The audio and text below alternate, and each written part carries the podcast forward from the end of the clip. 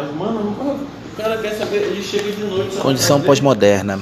Nietzsche, a relativização dos valores. Vamos começar com o exemplo do filme Batman, O Cavaleiro das Trevas, onde há uma cena em que passageiros de duas barcas, prisioneiros em uma, cidadãos comuns em outra, vivenciam um dilema moral. Eles precisam escolher entre sobreviver e sacrificar a vida dos passageiros da outra barca acionando um detonador de bomba antes que os outros decidam fazê-lo, ou se recusar a adotar essa medida e correr o risco de serem mortos. Como saber qual escolha correta em um cotidiano cujos valores de verdade, beleza e bem são relativos? Em que não há mais referências que balizem julgamentos sobre o bem e o mal? O que fazer quando não há mais crenças universais que deem sentido ao mundo, nem família, religião ou qualquer projeto global que guie a humanidade?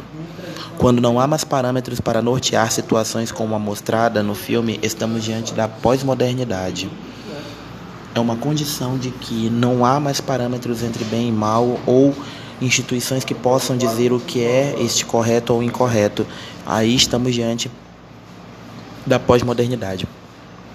Na era moderna, o mundo estático e mantido coeso pelo cristianismo foi assolado pela rápida expansão comercial, a urbanização, a difusão da filosofia e das ciências modernas, além da aceleração dos meios de transporte e da comunicação na Europa. O estilo de vida moderno surge da fragmentação e efemeridade que caracterizam a vida nas grandes cidades. O que hoje se acredita, amanhã já não tem mais validade mas a modernidade pôde ainda reunir os cacos da história e da sociedade e montar o quebra-cabeças, formando uma figura em que nos reconhecemos.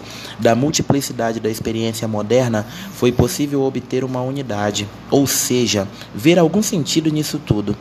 Tal unidade foi encontrada na razão, conforme o projeto de modernidade criado pelos filósofos iluministas. A partir do, iluminismo, a razão foi colocada como um, uma espécie de patamar, quase que uma, uma unidade de medida para conseguir vivenciar esse, esses cacos da história que foram remontados. Voltando ao dilema das barcas em Batman, seria possível, de acordo com o projeto da, de modernidade, fazer uma escolha moral correta, científica, na qual teríamos certeza de estarmos fazendo bem para toda a humanidade, bastando para isso seguir o raciocínio lógico moderno versus pós-moderno. A diferença no pós-moderno é que não é mais possível montar o quebra-cabeça, ou seja, não existe mais uma doutrina que dê sentido único para nossas vidas. Convivemos com o caos, a relativização e a instantaneidade das coisas. É como se estivéssemos em um barco à deriva sem âncora ou terra firme para aportar. Pode-se ter um exemplo disso na família. Pais e filhos são pessoas com desejos, personalidades e pontos de vista diferentes. O papel da autoridade paterna era impor ordem no ambiente familiar. Mas quando valores como casamento e educação tradicional se transformam, a legitimidade da autoridade também se deteriora. Exatamente por esses padrões já não serem mais os mesmos, pelos, a, a tradição familiar está em constante mudança, então o, os papéis acabam se invertendo e determinados valores sendo também subvertidos.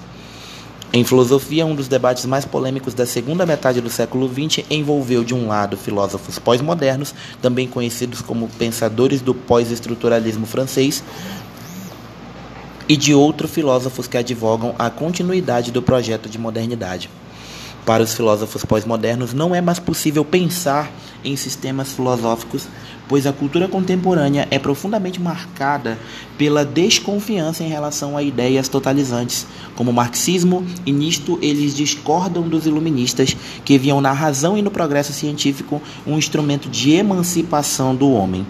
Entre as características do chamado pensamento pós-moderno está o irracionalismo e o antifundacionismo, a impossibilidade de se fundamentar a filosofia em um princípio universal e o relativismo. Alguns dos filósofos mais influentes no pensamento pós-moderno são Nietzsche, Heidegger e Wittgenstein.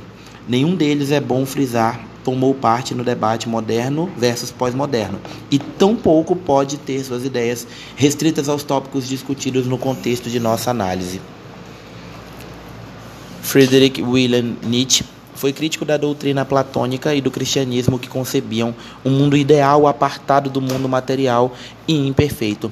Ele questionou também a tarefa da filosofia de remontar a uma suposta essência das coisas. Segundo Nietzsche, valores como o bem e a verdade não são absolutos, eternos, universais ou imutáveis.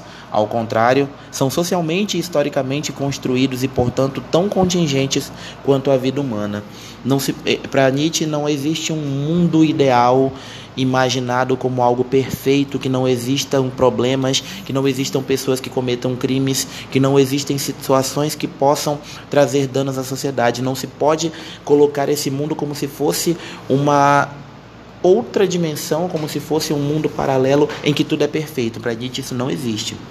Diz ele em sua obra Sobre a Verdade e a Mentira no Sentido Extramoral de 1873, as verdades são ilusões das quais se esqueceu que o são metáforas que se tornaram gastas e sem força sensível, moedas que perderam sua efígie e que agora só entram em consideração como metal, não mais como moedas. Se não há mais bens últimos e supremos que balizem nossas ações, então o que resta ao ser humano é aceitar a provisoriedade da existência e interpretar o mundo ao invés de descobrir seu suposto significado oculto sob a aparência das coisas.